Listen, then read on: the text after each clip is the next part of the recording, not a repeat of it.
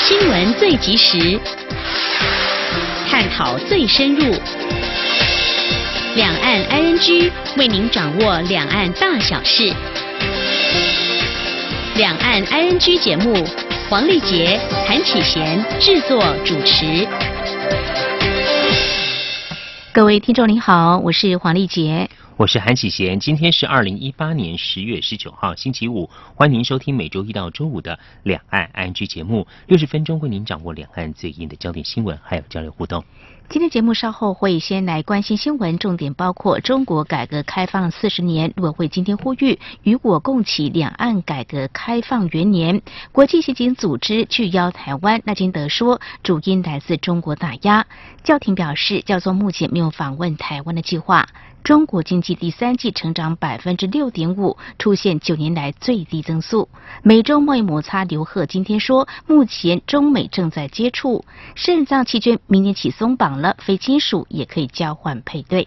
关心完新闻过后，今天的话题安居单元中，我们来关心财经焦点。美国财政部最新公布的汇率报告中，一如外界预期，没有将中国大陆列为汇率操纵国，但仍在观察名单上。同时，美国也表示将密切监控近来走贬的人民币。另外，国际货币基金 IMF 指出，贸易战使全球成长时机不断消逝，并将今明两年全球经济成长预测调降零点二个百分点，成为百分之三点七。美中贸易纷争未来发展还有影响，有哪些需要？关注的重点，相关议题稍后访问台经院景气预测中心主任孙明德观察解析。好，那么在掌握财经焦点过后呢，今天节目要来聊的是，难道是商标不明显吗？竟然有一名男子误把这牙科诊所当这个便利商店了？还有，是不是想打鱼目混珠的策略呢？有店家打出相近商标 logo，有的店名只一字之差。还有，为什么有人能够当领头羊？时尚简约的店面如何刮起旋风？稍后告诉你。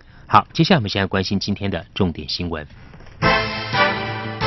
轻松掌握的新闻，ING。中国改革开放四十年，如今跃居全球第二大经济体。但陆委会主委陈明通今天十九号表示，中共当局若想跻身现代化强国，就必须做出釜底抽薪的调整，应还权于民，落实民主监督制衡，走出改革开放二点零版的新发展道路。由于改革开放是两岸共通价值，我方愿与中国大陆分享成长转型经验。陈明通并呼吁中国大陆扭转敌对。敌意对立思维，与我共同启动两岸关系改革开放的元年。以下记者杨仁祥、王兆坤的采访报道。陆委会举办中国大陆改革开放四十年之展望与挑战国际研讨会，陆委会主委陈明通以“均衡成长、跨越局限、开拓两岸新视野”为题致辞。他指出，中国大陆在高速成长的背后，存在落后失衡的政治与社会发展。这不仅是中国大陆要面对的最大风险，近年出现强人政治等等走回头路的现象，更让政治改革停滞不前。在两岸关系方面，陈明通重申中华民国台湾是我方底线，此底线不容冲撞。但中国大陆企图破坏台海现状的做法，已超过台湾各主要政党与民众的容忍底线，国际社会也无法认同。因此。陈明通呼吁中国大陆扭转思维，与我共同开启两岸关系新契机。We hope that mainland China can reverse its 我们希望中国大陆扭转敌意对立思维，与我们共同启动两岸关系改革开放的元年，让台海再现和平繁荣新局。His positivity across 台湾市陈明通指出，今年是中国大陆改革开放四十年，明年是中共建政七十年。而孔子说过“四十而不惑，七十而从心所欲不逾矩”。希望中国大陆领导人充分体悟老祖宗智慧，引领新一波全面均衡的改革治理挑战。中央广播电台记者杨仁祥、王兆坤台北采访报道。国际刑警组织拒绝台湾今年申请以观察员出席大会。行政院长赖清德今天表示，国际刑警组织拒绝台湾加入一点道理都没有，背后最重要的原因是中国对台湾的打压。他呼吁国人看清楚中国对台湾的真面目，就是施给台湾小惠，也要知道中国并吞台湾的企图永远不会改变。请听记者刘玉秋的报道。台湾申请以观察员身份出席十一月中举行的国际刑警组织大会，但国际刑警组织秘书长办公室已回复拒绝邀请台湾。外交部对此表达强烈遗憾与不满。行政院长赖清德十九号在立法院受访时也说，台湾已经接到国际刑警组织的正式通知。他认为台湾遭到拒绝的真正原因是中国。他研判中国的打压不会停止。国际刑警组织拒绝台湾加入是一点道理都没有，但我们知道背后最重要原因是因为中国对台湾的打压。我们也希望国人能够看清楚中国对台湾的真面目。即便在施给台湾小会的时候，我们也应该要知道，他们并吞台湾的企图是永远不会改变的。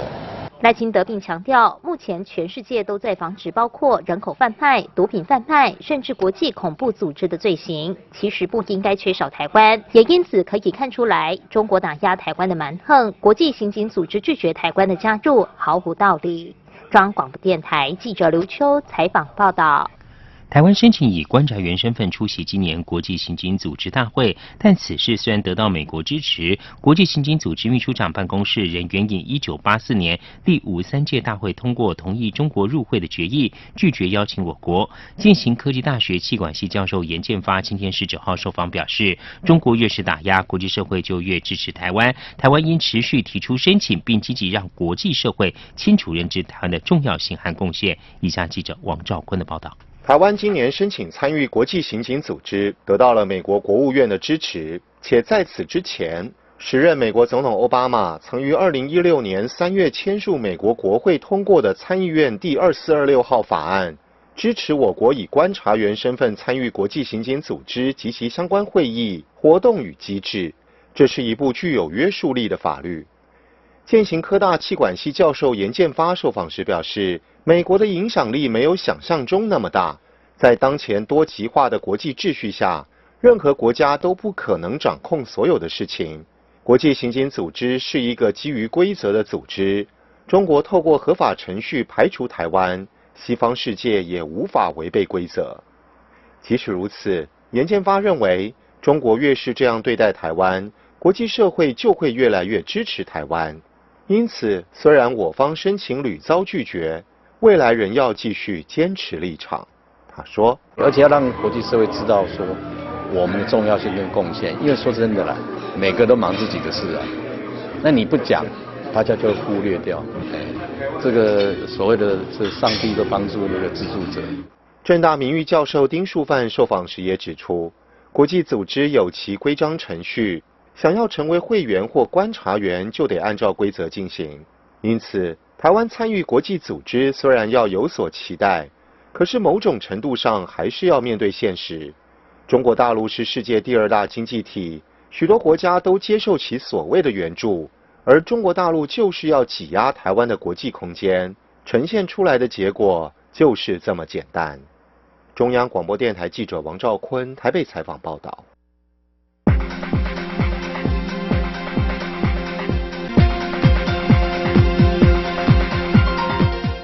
关注国际焦点，副总统陈建仁日前参加新教宗保禄六世丰盛大典。大典前觐见教宗时，向教宗方济各提出访台邀请。教廷新闻室在十八号表示，教宗暂时没有访问台湾计划。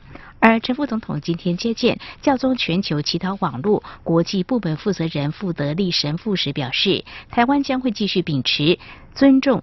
宗教自由、政治民主、人权法治及博爱关怀等普世价值和精神，持续深化台湾和教廷的慈爱。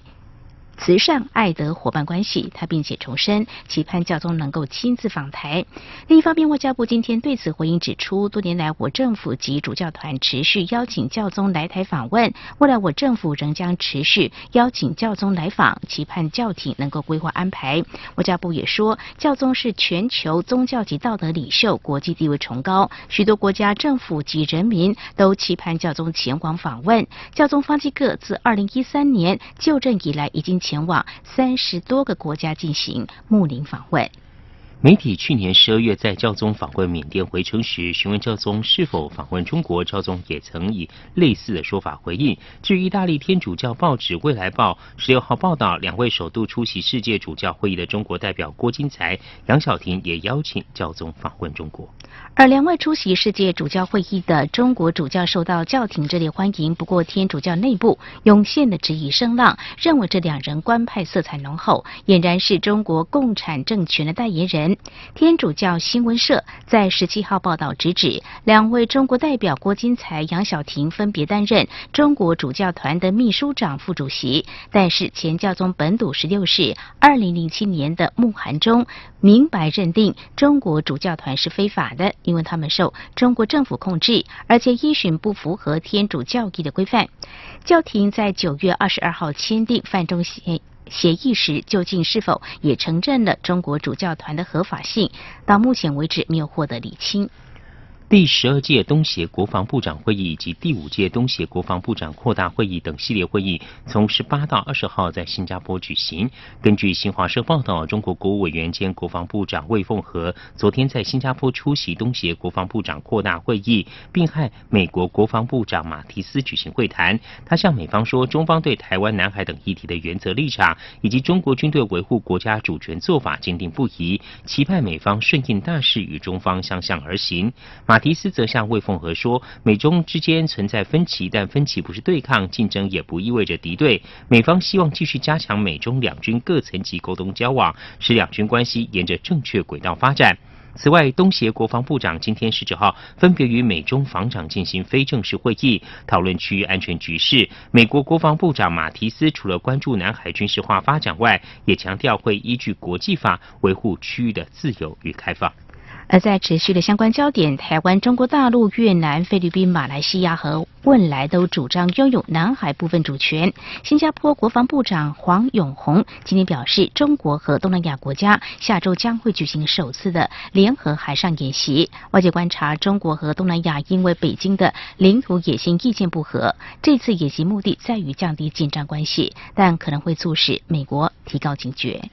另外来关心，蔡英文总统今天十九号表示，从全球尺度来看，台湾是颇具规模与实力的国家，要对自己有信心。台湾也有能力为世界带来贡献，无论是追求民主的经验或发展经济的成果，都值得许多国家参考。贡献经验与技术是台湾交朋友的方式。以下记者是由品析的采访报道。由外交部举办的国际青年大使交流计划，今年前往所罗门群岛、帛琉、土瓦鲁、泰国、菲律宾与印度等六国访问。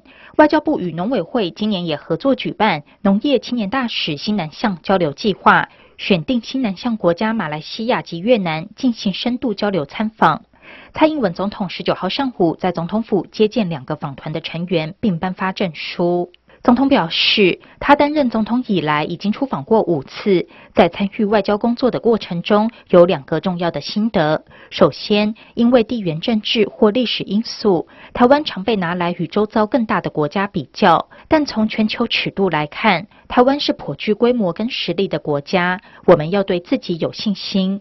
其次，台湾有能力为世界带来贡献，不论是台湾追求民主的经验，或是发展经济的成果，都值得许多国家参考。总统指出，台湾在农业、教育、医疗、科技等领域有世界顶尖级的竞争力，台湾确实有能力照顾国际社会。只要我们勇敢走出去，世界就会走进台湾。他说：“那每次出访跟派驻在国。”国外，也就是我们友邦的医疗船技术商，跟他们互动的时候啊，我都亲身的见证到这样的实力确实能够造福国际社会，让世界变得更好。所以，只要我们勇敢的走出去，世界会因此而走进台湾。贡献我们的经验跟技术，这就是我们结交朋友的方式。总统也感谢所有青年大使的努力。他并指出，农业青年大使中有越南新住民第二代，也有越南的女婿。在国际青年大使中，则有从小在泰国长大的台湾学生。他认为以人为本，就是台湾与亚洲邻近国家深化互动最好的基础。他并表示，年轻人崭新的思维，往往是带领国家不断创新、持续向前进步的动力。他很期待大家此行拓展视野后，也能保持热情，给政府既有的外交工作带来正面的创意与刺激。参与国际青年大使所罗门群岛泰国团就读淡江大学三年级的 Lisa 当场分享心得。他表示，很多人觉得台湾以金钱做外交，但他此行最大的收获是我们的确有给予资金，但是那笔资金一毛钱都没有白花。他看到当地外交人员的努力，每一份努力都看得到收获，这对身为外交系学生的他而言很重要。因为这样，他才知道自己是为了什么而努力。国际青年大使江廷伟则提到，他从来没有出国过。因为这个计划，他有了生平第一次踏出舒适圈，走向国际一探究竟的机会。凭借专长与能力，展现台湾青年的软实力。这次出访也让他深刻体会到国家外交工作的艰辛与荣耀。他深信，这次出国访问的结束，才是他们真正为国奉献自己的开始。央广记者刘聘熙在台北的采访报道。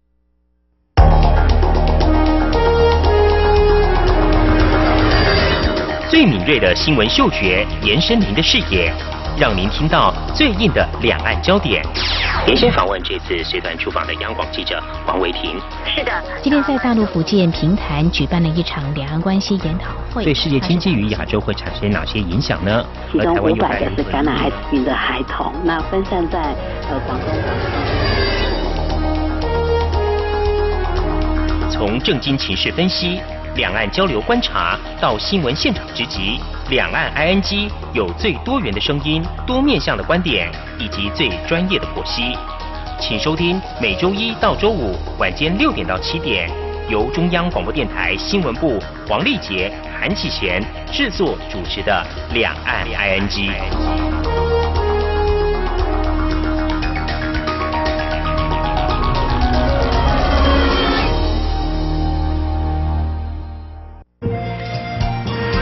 是阳光背打开了世界之窗是阳光翅膀，环绕着地球飞翔。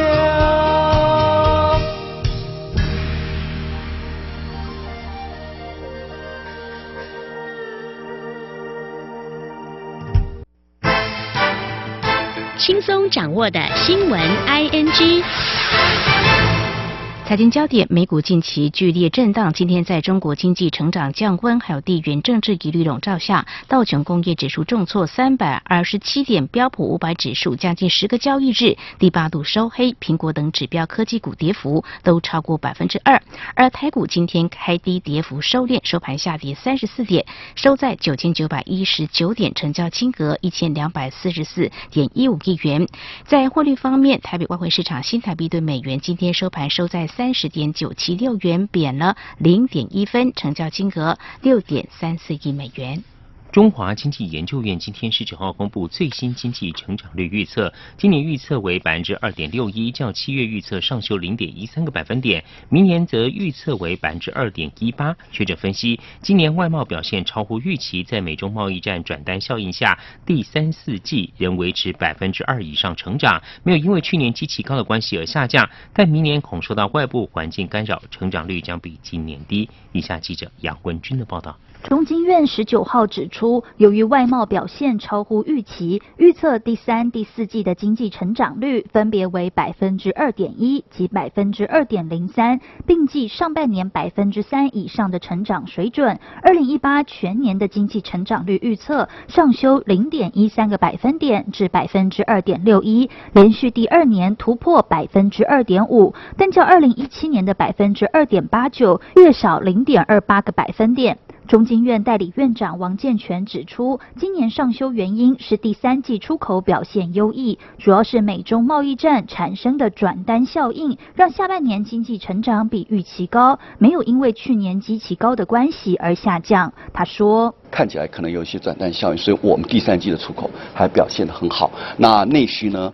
我们的消费哈，跟我们的投资哈，投资其实也看起来也稍微有温和的在在成长一点，所以呢，整个机会就比较相对比较好。所以我们从二点四八上修到。二点六一 percent。不过，王健全也指出，美中贸易战明年开始有巨大变化。近期从股市、制造业采购经理人指数 PMI 等领先指标已可看出端倪。厂商对未来六个月转趋保守，数据都有下滑的味道。因此，他们认为明年的景气仅稍微不错，将从过去出口导向转为内需，如消费、投资来带动。预测经济成长率为百分之二点一八，较今年。下滑零点四三个百分点。中央广播电台记者杨文军台北采访报道。新闻焦点看到，中国大陆 A 股一段时间以来表现低迷，沪指昨天失守两千五百点大关，写下将近四年新低。中国一行两会首长在上午接连对市场喊话，而在下午一点钟左右，身兼国务院金融稳定发展委员会主任的中国国务院副总理刘鹤也出面发话救市。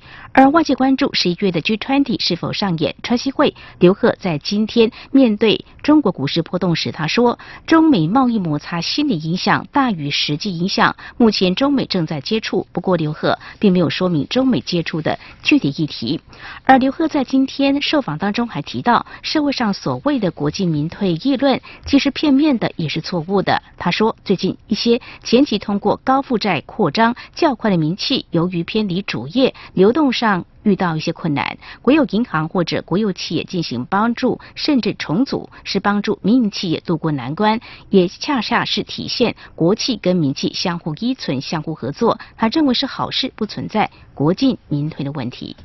中国国家统计局表示，中国第三季 GDP 成长率为百分之六点五，低于专家预估的百分之六点六，成为自两千零九年第一季以来最低，但仍符合中国设定的全年实现经济成长率百分之六点五的目标。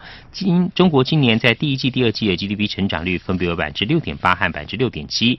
中国国家统计局发言人毛盛勇表示，面对国外极其复杂的环境以及国内改革与发展的艰巨任务，中国经济成长总体上仍保持稳定。对于今年前三季的 GDP 成长从百分之六点八降到百分之六点七、百分之六点五，第四季和二零一九年成长率是否可能更低？毛盛友并未直接回答。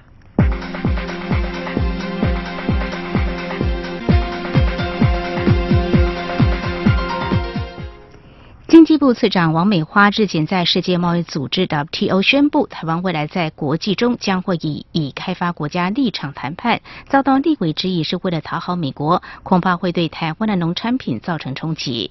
对此，行政院长赖清德今天表示，台湾市场已经符合以开发国家的自由开放市场，虽然承诺未来以以开发国家进行谈判，但过去所谈判基础仍然不变。台湾也正积极让农业发展更有竞争力。利大于弊。请听记者刘玉秋的报道。经济部次长王美花日前在世界贸易组织 WTO 会议中承诺，台湾未来在国际中将以以开发国家立场谈判，引发财经学者担忧，这只是感觉升了一等，不过却不再享有贸易谈判上的实质优惠，有利有弊。国民党立委费鸿泰十九号在立法院总执行时也质疑，台湾改列为已开发国家，恐冲击台湾的工业及农业，况且在 WTO 的东。亚国家中，台湾的人均所得是二点五万美金，新加坡是六点一万，香港是近五万，韩国则是抵达三点二万。但这些国家都仅是列开发中国家，以台湾的竞争条件改列回已开发国家，是为了讨好美国，还是王美花给美国做了什么暗盘？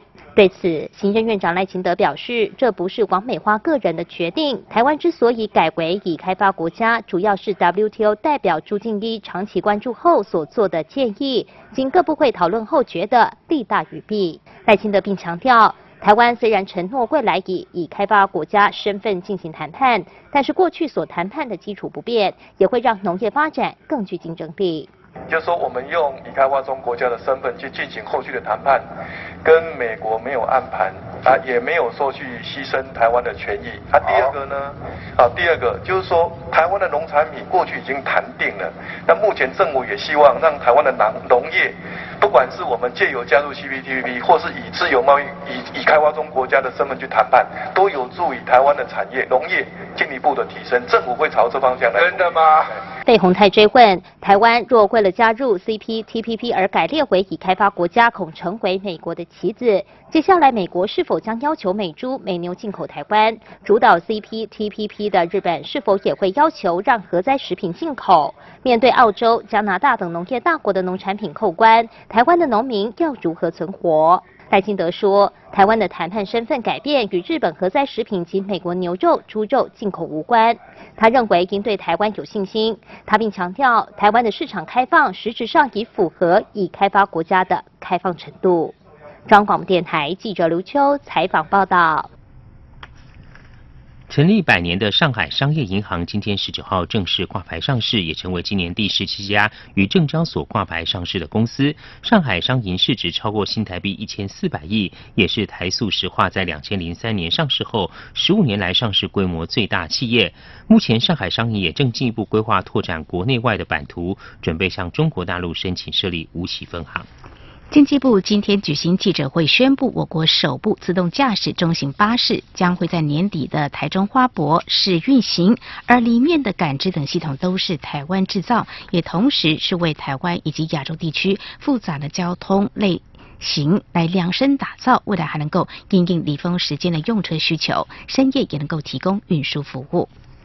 农地违章工厂遍布全台，临时工厂登记的有效期限即将在二零二零届满。业者要求政府将临时工厂登记的有效期限再延长十年，引爆业者、政府及立委的政策攻防战。对此，行政院长赖清德今天十九号表示，农地工厂有其存在背景，但最终还是要合法化，过程中恐怕也要进一步配合才有办法。政府希望用十年时间把过程合法化。继续来关心的是政治焦点。国际刑警组织前主席、中国公安部前副部长孟宏伟在上个月底以被失踪方式在中国接受涉贪调查。根据法国国际邮报在十六号专访占据法国的孟宏伟的妻子。的访问，他表示，中国驻法大使馆曾经联系他说，孟宏伟写了一封信给他，他告诉大使馆，希望在有人陪伴、有人见证情况下取信。后来大使馆就没有消息了，也没有再联系他，和中国通讯方式都被切断，他的中国手机也不通了。他还指出，中国公安部国际合作局局长廖庆荣对孟宏伟执行这起政治迫害。至于中国当局指孟宏伟涉贪腐，他说反。反贪腐意味正义，但现在这个字眼已经完全被抹黑。反贪腐运动成为政治迫害工具，甚至可以说是无根据的指控，同意的。浙江省宁波市中级人民法院今天十九号一审公开审理前中共中央宣传部副部长、前中央网信办主任卢伟受贿案，他被控一五十五年来受贿人民币三千两百多万元，大约超过新台币一点四亿元。卢伟当庭表示认罪悔罪，庭审结束后将择期宣判。卫生福利部在今天预告修正活体肾脏配对、交换、捐赠、移植手术管理办法，将原本规定只限五亲等内及配偶才能够进行的活体肾脏器官捐赠移植对象，扩大开放给只要彼此有捐赠意愿的双方家庭就可以交换配对，配对成功之后就可以互惠弃捐。预估这项办法公告之后六十天顺利的话，最快明年一月就可以正式上路。而截至今年七月，台湾洗肾人口已经超过了八万人，目前等待肾脏移植的病患高达七千多人。去年肾脏的捐赠数只有三百二十九例，而且大体捐赠移植是活体肾脏捐赠移植数的两倍。因此呢，台湾是在二零一五年成为亚洲第一个修法通过开放非亲属捐赠移植活体肾脏办法的国家。之后再经过各界讨论，一直到十九号为部才正式对外来公告这项办法。以上就是今天的重点新闻。在稍后话题安居中，我们来关心美国财政部最新公布的汇率报告中，一如外界预期，没有将中国大陆列为汇率操纵国，但仍在观察名单上。同时，美国也表示将密切监控近来走贬的人民币。另外，还有美中贸易纷争未来发展与影响有哪些关注重点？我们稍后将访问台经院景区预测中心孙明的观察解析。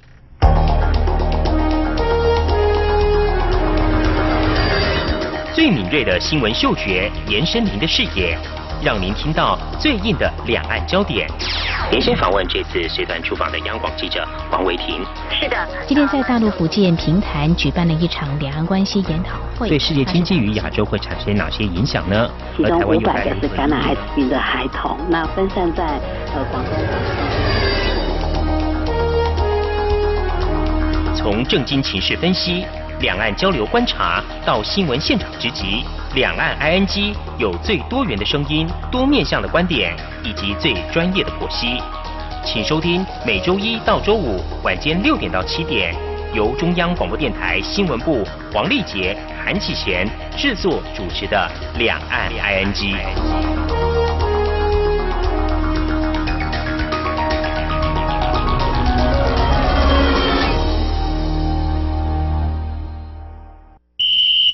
全民戒备，掌握疫情，二步一要，非洲猪瘟 out。不至疫区农场参观，进出牧场要管制，加强防疫安全。不非法走私或携带动物产品返回台湾，要加强检查农场动物健康情形。若发现疑似案例，尽速通报动物防疫机关。简单三步骤，防堵疫情，滴水不漏。以上广告由行政院农业委员会提供。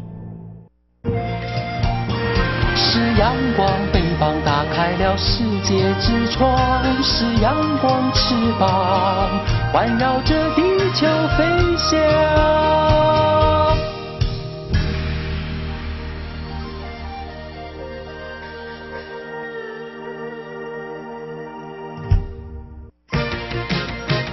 您最想关心的话题，ING。这里是中央广播电台，您现在所收听的节目是《两岸 ING》。美国财政部最新公布的汇率报告，一如外界预期，没有将中国大陆列为汇率操纵国，但仍在观察名单上。同时，美国也指出将密切监控近来走贬的人民币。另外呢，国际货币基金 IMF 指出，贸易战使得全球成长时机不断消逝，并且将今年跟明年两年的全球经济成长预测调降零点二个百分点，成为百分之三点七。美中贸易纷争未来发展跟影响有哪些关注重点？我们在今天访问台经院经济预测中心主任孙明德观察解析，非常欢迎苏主任，你好。主持人好，各位听众大家好。您好，主任，我们现在关心哦，在美中贸易纷争升温，还有人民币走贬之际哦，各界都很关注美国这一次是否会将中国列为汇率操纵国。而美国财政部最新公布报告，没有将中国列入被列为汇率操纵国，有贸易顺差超过两百亿美元等三项条件。想先请主任帮我们分析说明哦，如果被美国列入汇率操纵国，会产生哪些影响呢？被美国列入汇率操纵国，美国的总统就可以直接签署行政命令，然后去对这些国家做一些贸易的制裁。因为你操纵汇率，就是拿来做一些贸易上比较不公平的作为，那当然是用贸易制裁的方式来反制你。但是以往这一招很有用，其实台湾在一九九零年代也曾经被列入汇率操纵国，当时也造成了台湾一些贸易上的麻烦。但是接下来因为美国加入 WTO 以后，这一招就比较少用。这几年，因为他那个定的三项指标，各国很难三项指标同时都上榜。所以你会发现很多国家都是汇率操纵国的观察名单，嗯，比如说中国大陆、日本、韩国，这次连印度、瑞士也上榜。之前台湾在去年四月之前本来都在榜上，那但是去年十月以后就把台湾拿掉，一直到今天为止，台湾不要说那个汇率操纵国名单，连观察名单都没有。嗯哼，是。那么这次台湾并没有被列入观察名单，不过中国大陆是被列入的啊。所以呢，紧接着相关的焦点要请教主任，就说这次中国没有被美国列为汇率操纵国。事实上，在之前外界有不同的观察跟揣测啊。那么您个人的观察原因何在呢？因为美国定的那三项指标，其实要三项都符合都不容易啊。嗯在之前的话。中日韩是都符合两项，那台湾是符合一项，嗯，所以你第一个你要符合这三项，其实难度就很高，除非美国去改这个标准，嗯，哦，要不然你你说中国大陆要完全符合不容易。但是换个角度说，以前我们担心上这个汇率操纵名单，是因为上去了以后美国会惩罚你，现在根本不用上这个榜啊，美国总统在今年就动作频频，一直打贸易战，一直对人家加关税。所以反而汇率操纵国的名单，在今年你会发现各国也不太重视它。往年是要上榜才杀头，今年杀头不用上榜。所以我觉得这个是今年这个汇率操纵国名单，你会发现大家并不是那么重视的因素。是。另外，主任，这次台湾没有被重新列在这个汇率操纵的观察名单上。对，另外一个就是台湾也也做了很多努力了。从去年开始，台湾的央行还有台湾的政府，甚至连我们台经院在美国去年派的代表来台湾。拜访的时候，都跟他们很诚恳的说明台湾对汇率的一些立场。当然，官方有官方的想法。那我们台军院对美国的代表是这样子表达：台湾是以中小企业为主的经济体，所以汇率对我们来说，那我们台湾的那些中小企业，它可能毛利都是一点点而已，汇率稍有波动，他们可能就会面临生存的问题。那相对于其他中日韩都是大型企业来说，汇率操纵可能对他们是有利可图，可以占美国便宜，但对台湾不是。我觉得美国可能有把这些理由听进去，嗯，然后加上台湾的央行以前有一些动作，尾盘有一些动作，去年也做的很少，所以你动作少，沟通多。当然，美国就很乐意把你从汇率观察名单拿掉，一直到现在为止。嗯哼，好，那么持续焦点在转往中国大陆这个部分，因为我们看到美国财政部长米努琴在十七号所发布新闻稿当中提到，呃，虽然这次中国大陆没有被列入汇率操纵国，不过呢是在观察名单之列哦，而且他们特别关切的是，中国缺乏汇率透明度，还有人民币最近的疲软，将会继续来监督跟评估中国的外汇作为，包括透过跟中国人民银行。就是大陆央行来继续讨论，怎么样来看美国的态度？我想美国当然你是观察名单，我们还是要把一些淡书给你讲出来。嗯，其实人民币今年虽然大概贬了百分之五，但是各新兴市场它还算贬最少的。很多国家的货币在今年都是重挫，因为美元太强了。比如说我们之前听到的阿根廷、土耳其、委内瑞拉这些国家都贬得非常的多。相对起来，中国大陆贬那个百分之五根本不算什么，只是说中国大陆是美国重要贸易伙伴，所以他特别也提出来这一点。人民币是弱，但是啊，全世界大家都很弱了，人民币也也不是特别弱的。然后另外一个就是中国大陆的汇率制度不透明，中国大陆金融制度到目前为止跟国际接轨的也比较少，它是贸易或商品贸易这边比较多，服务贸易特别是金融接轨还少，这个可能也是中国大陆以后要慢慢克服的一些问题。是主任，那您观察这个汇率会不会成为美中贸易谈判，或者是美国跟其他贸易伙伴谈判中间重要的一个部分呢？美国跟别人谈判很喜欢去把人家汇率也一起绑进来，比如说在一九八六年广场协定，就是把德国马克跟日元给绑进来，所以当时逼这两个国家升值。然后到了最近到今年，你看他跟韩国的谈判，跟其他国家的谈判，不是一个很单纯的经贸谈判，连别人的汇率然后升贬他都要去管。那当然，他也很想管中国大陆，但中国大陆并不是德国或日本，不是美国的小弟，所以他跟美国之间不太可能把自己的主权货币的升贬让美国去决定。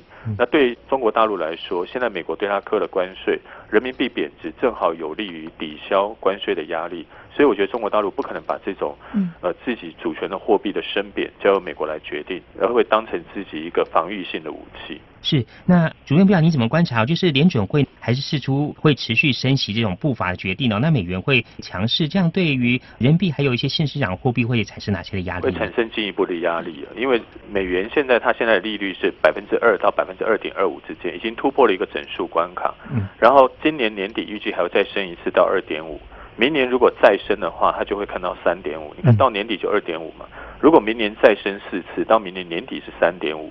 那至少到明年年中，你三百分之三就会看到。那我们台湾现在的利率一点三七五，然后别的国家的利率跟美国如果略有差距，你的资金就会被美国源源不断的吸走。再加上美元现在一波强势，所以美国的升息有助于美元的强势。当然美股也会吸人家的资金，维持美股的畅旺。但是对其他新兴市场国家，你看到今年土耳其、南非、阿根廷、印尼这些国家的。股市都跌了很多，最近连台股也开始慢慢的有松动，雅股也都是一样，所以我觉得美国的联准会的升息会让美元进一步的加强，然后也会把新兴市场国家的资金都抽走，所以我们最近感觉到股市了表现并不是很好。简单说就是股值疏松。股市的股啊，股值疏松，感觉大家的钱都被美国吸光了，所以对金融市场的波动也会加剧。嗯哼，好，非常谢谢主任您的解析。那么我们在今天关注财经焦点是有关美国财政部最新公布汇率报告呢，没有将中国大陆列为汇率操纵国，那么相关的影响呢？非常谢谢主任您的解析。那么在节目后半阶段呢，我们再邀请台经院经济预测中心主任苏明德来针对这个中美贸易战那么相关的一些影响跟冲击。还有哪些必须关注焦点？在我们做进一步的观察。节目稍后回来。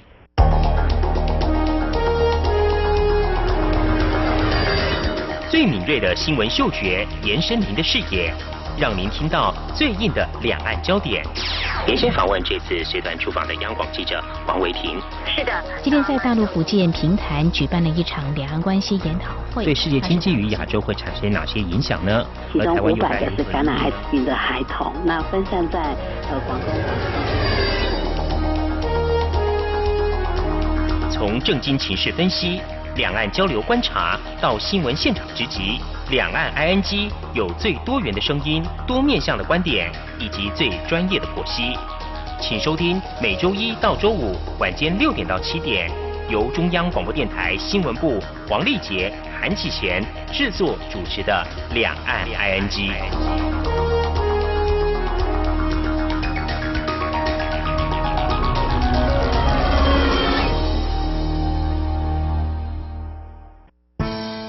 朋友，现在收听中央广播电台更方便了。除了短波收音机以及央广 RTI 网站，使用智慧型手机更能够让您随时随地随走随听。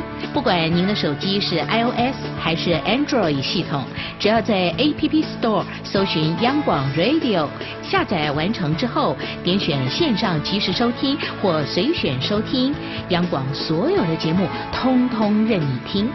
还有，除了央广 Radio，你还可以下载央广 News APP 应用程式，一手掌握最热的新闻大事，全新收听体验，你还在等什么啊？是阳光，翅膀打开了世界之窗；是阳光，翅膀环绕着地球飞翔。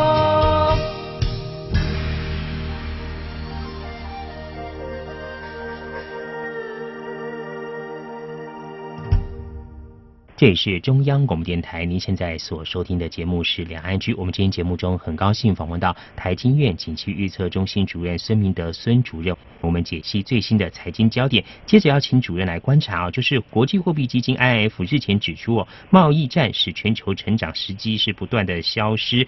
主任，不知道您怎样观察未来美国和中国大陆之间贸易战发展哦？在近期，在今年年底之前，我们哪些特别需要关注的重点，或者是可能影响的时间？在今年的前三季，美国已经对中国大陆是进行了两千五百亿美金的关税。那之前在七月跟八月加起来是五百亿，然后九月二十四号又再加了两千亿美金的关税。那这个关税，这两千亿的关税在前面的税率是百分之十，到了明年年初会变成百分之二十五。然后川普总统说，如果中国大陆还执迷不悟不悔改的话，他还要再把后面两千六百多亿的商品全部都帮你加关税。那我们就知道，前面这两千五百亿或许它只是中国制造，没有牵涉到美方的供应链。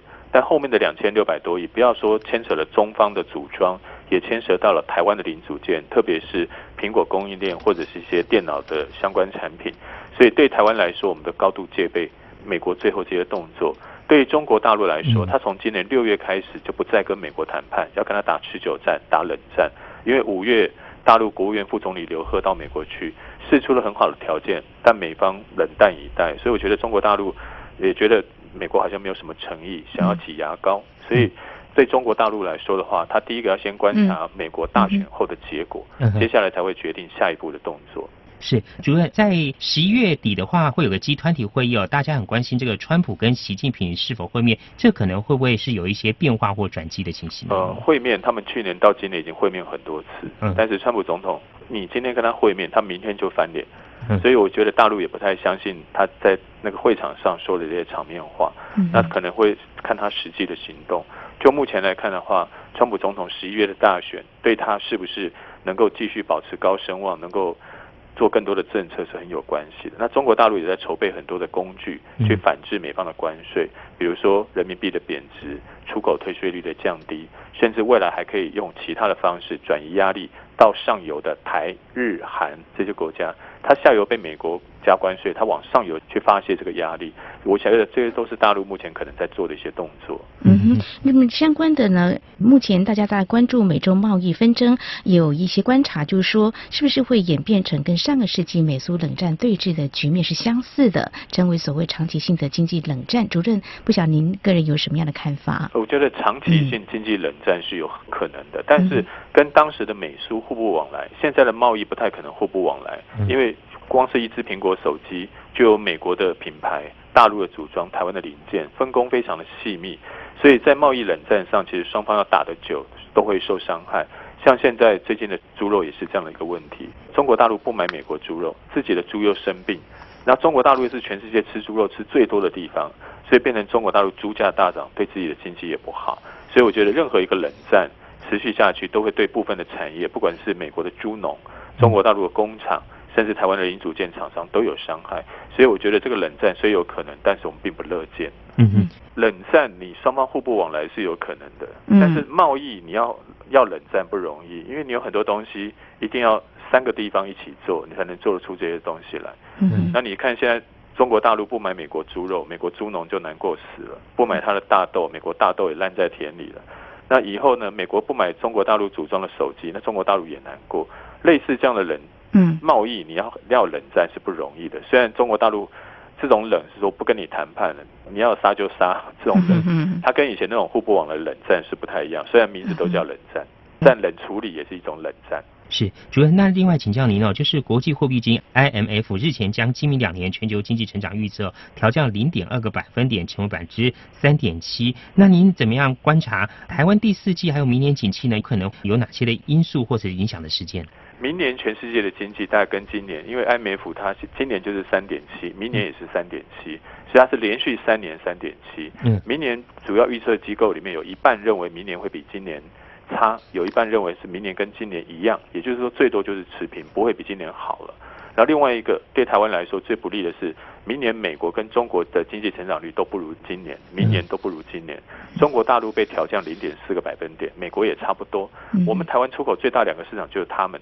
那虽然全世界有些新兴市场保持不错，全世界经济成长率都三点七，但是我们最重要两大客户都往下掉，所以对台湾明年的贸易来说是不利的。第二个就是，当全世界有贸易战阴影的时候，投资也可能会缩手。那投资买台湾的机器、买台湾的设备，可能也会减少。第三个是，当国际打贸易战的时候，你的油价要再往上不容易。今年台湾油价支撑了台湾石化、像塑胶、金属相关产品的出口。明年如果油价不能维持高档，台湾这些原物料相关的产品占台湾出口三成的东西，可能也会冷掉。所以明年对台湾来说是是一个挑战更加艰巨的一年。加上最近的股市表现已经没有像去年这么好了，所以您可能会面临一个内忧外患、更多挑战的一年。是。那么在美中两大经济体贸易纷争下，台湾厂商真的要面对相当多的冲击。不过呢，有哪些机会我们还是可以善加掌握的呢？第一个，美中贸易战可能台商会回流，或台湾会转单，因为对很多美国的商品来说，它第一大的进口来源是中国大陆，第二大嘛，要么是越南，要不然就也可能是台湾。传统产品可能往越南去发展，往墨西哥去发展，但资通讯你不太可能到这个地方去，就可能到台湾，所以台湾有可能有机会是转单或者转投资这个地方。目前你在贸易、消费、投资上，明年都不找不到太多的利多。但是唯独这个台商转单、台商回流是一个可以掌握的机会，所以我建议我们的政府、我们的民间一定要特别去关注这个机会，因为过去美国跟日本打贸易战打了很多年，嗯，第一个把纺织业打到台湾，第二次是把半导体打到台湾，那我们希望这次美中的贸易战，台湾也能够在两只大象打架的过程中，看能不能掉一个饼干屑，让我们这个小蚂蚁能够再活久一点。嗯，主任，那有一些转单的效应，还有一些投资的一些机会哦。那对于目前国内投资环境的话，你有什么样的一些建议呢？是，目前台湾其实因为我们的那个生产要素，电力、油价是长期比较低，政府有意要把它压低。任何东西价格压低就会短缺，所以五缺其实另外一个问题是因为你的价格偏低。嗯，那我们台湾其实不太能够容纳太多传统产业或劳力密集的制造业回来，所以有一些台商你可能没有办法回来台湾，要转接到东南亚，透过你的新南向或者转接给墨西哥。但回来台湾的可能就是高附加价值的、高自动化设备、高投资的这些产业。所以台湾在这一波必须要非常小心使用自己仅剩的这些土地、电力，然后去迎接最高附加价值的厂商回来，而不是。海纳百川，希望他们通通都回来。我觉得那个对台湾来说是不现实的一个情况。嗯哼，面对美中两大经济体贸易纷争，台湾厂商势必要面临一些冲击，但是也可以掌握一些机会。当然，政府要做一些相对的应应。好，我们在今天非常感谢台湾经济研究院经济预测中心主任苏明德，针对美国财政部最新公布获利报告当中没有将中国大陆列为获利操纵国的相关的影响，还有在美中贸易纷争未来发展跟影响，那么有。哪些关注重点？为我们做相当详细的解析，非常谢谢孙主任，谢谢您。主任，谢谢您，谢谢。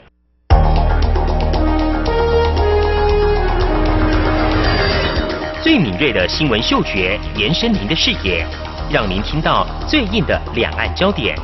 连线访问这次随团出访的央广记者王维婷。是的，今天在大陆福建平潭举办了一场两岸关系研讨会。对世界经济与亚洲会产生哪些影响呢？其中五百个是感染艾滋病的孩童，那分散在呃广东。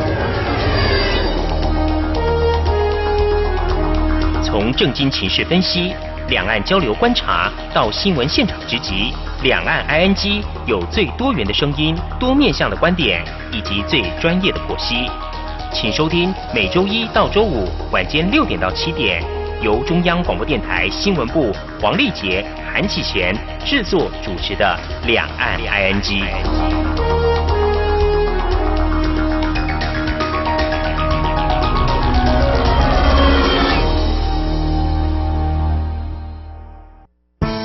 听众朋友，现在收听中央广播电台更方便了。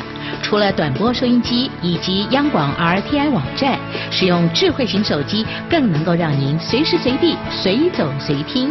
不管您的手机是 iOS 还是 Android 系统，只要在 App Store 搜寻央广 Radio，下载完成之后，点选线上即时收听或随选收听，央广所有的节目通通任你听。还有，除了央广 Radio，你还可以下载央广 News APP 应用程式，一手掌握最热的新闻大事，全新收听体验，你还在等什么啊？阳光就是阳光，扇了我的翅膀。阳光就是阳光，任你自由飞翔。阳光就是阳光，世界在我肩膀。阳光是你，是我生命的翅膀。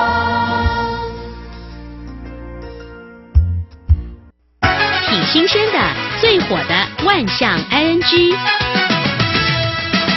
这里是中央广播电台，听众朋友继续收听的节目是两岸安居。最近天气比较凉了哈，比较不会想喝冷饮哦。不过在夏天的时候呢，通常不管是大人跟小孩，一定都好喜欢来杯冰凉的饮料哦。呃，在嗯桃园呢，在前阵子呢，就有一名六岁的小男孩。哇，他某天下午就骑着他的滑板车出门，就要去买饮料。嗯，不过呢，他走错路了。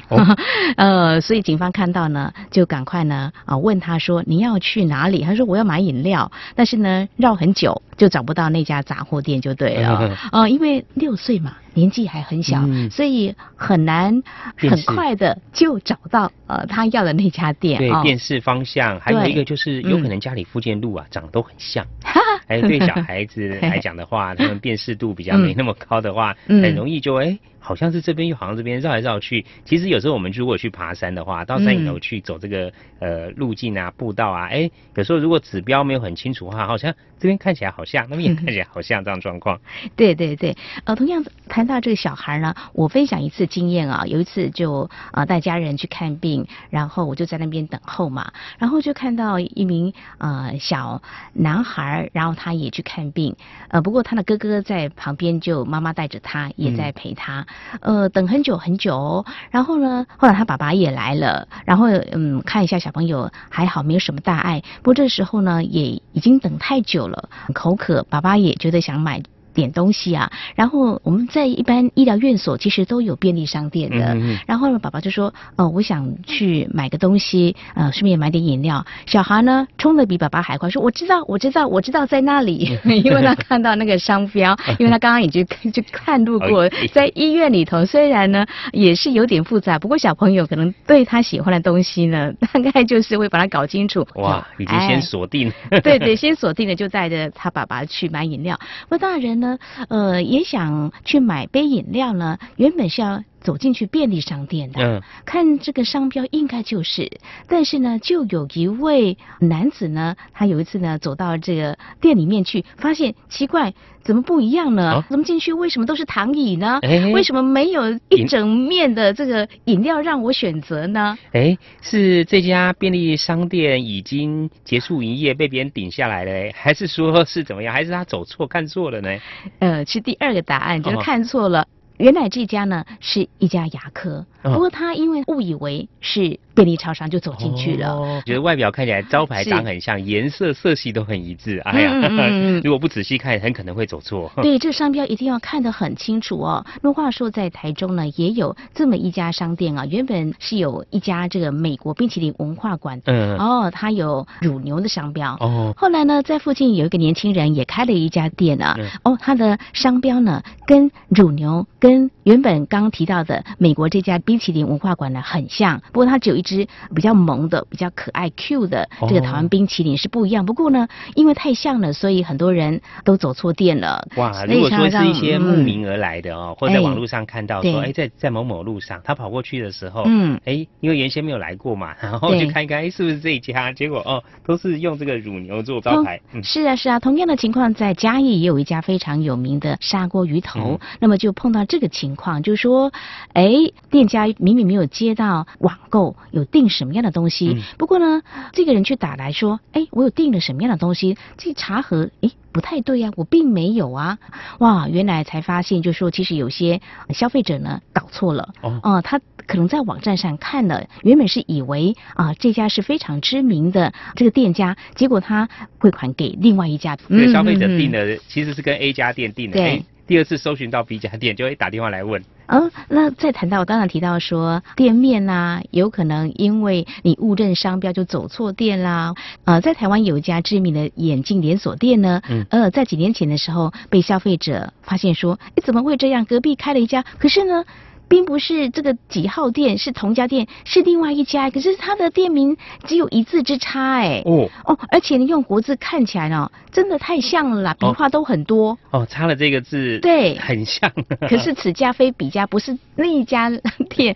但是呢，其实后来去了解哦，就是说他也是从那边出来的，自己开了一家店，但是就一字之差了哦。到底这样子的生意会好吗？会不会有这种恶性竞争啊？几年下来。呃，发现呢，其实他们生意还非常好。哦，他去了 A 家，有可能会到 B 家去。哦，对，还有这种群聚效应。对，还有这种群聚效应。嗯嗯嗯。不过有些民众可能没有看清楚，原本我要到 A。店的怎么跑到 B 店去的？A 店订到 B 店去拿货？对 对对。如果这样两家并在一起，乍看之下也有种可能会想说，是不是？哎，一家店他开了两个店面，哦，因生意做的很好。不过这个是他刚好是一字之差了。那另外呢，在美国有一家店呢，它的装潢呢非常的时尚简约，结果呢，在很多国家呢都群起效尤了。哦，我们来看的是美国这家非常有名的。苹果的 Apple Store，哇，在美国芝加哥市，那么最近就开了一家新的旗舰店，它的装修风格就采用了跟这家非常类似的有透明玻璃跟木质的元素。哦哦，不光只是在这个呃素食店啊，像中国大陆的这个呃手机店。他们也是模仿这样的风格哦，哎，大家都觉得这样子可能生意会比较好。不管是中国大陆的啊，其他的这个手机商店，他们都是用这种感觉，希望能够有好的业绩。我觉得要建立好的品牌不容易呀，还有这个店的风格，呃，让别人也想跟他一样，也真的是很不简单。当然呢，这些好的店面呢，也就让消费者走进去。但是呢，我们在这边提醒大家呢，要走进去店面的时候要看清楚，免得走错店会让自己吓一跳，而且呢，有可能会闹笑话。这是在今天节目当中跟大家一起分享的。好，节目尾声呢，再和听众朋友呼吁一下，如果说听众朋友们对我们节目任何建议看法，非常欢迎利用以下管道来告诉我们：传统邮件寄到台湾台北市北安路五十五号两岸安居节目收；电子邮件信箱节目有两个，一个是 i n g at r t i 点 o r g 点 t w，另外一个是 QQ 信箱一四七四七一七四零零 at qq dot com。同时，听众朋友，我们也可以透过 QQ 及时互动，QQ 码一四七四七一七四零零。另外，也非常欢迎听众朋友加入两岸剧的脸书粉丝团，在脸书的搜寻栏位上打上节目名称“两岸剧”来搜寻，就可以连接到我们的页面。不论是对节目建议看法或收听感想，都非常欢迎利用刚刚这些管道来告诉我们。好，那么这是今天节目，也非常感谢听众朋友您的收听，祝福您，我们下次同时间空中再会，拜拜。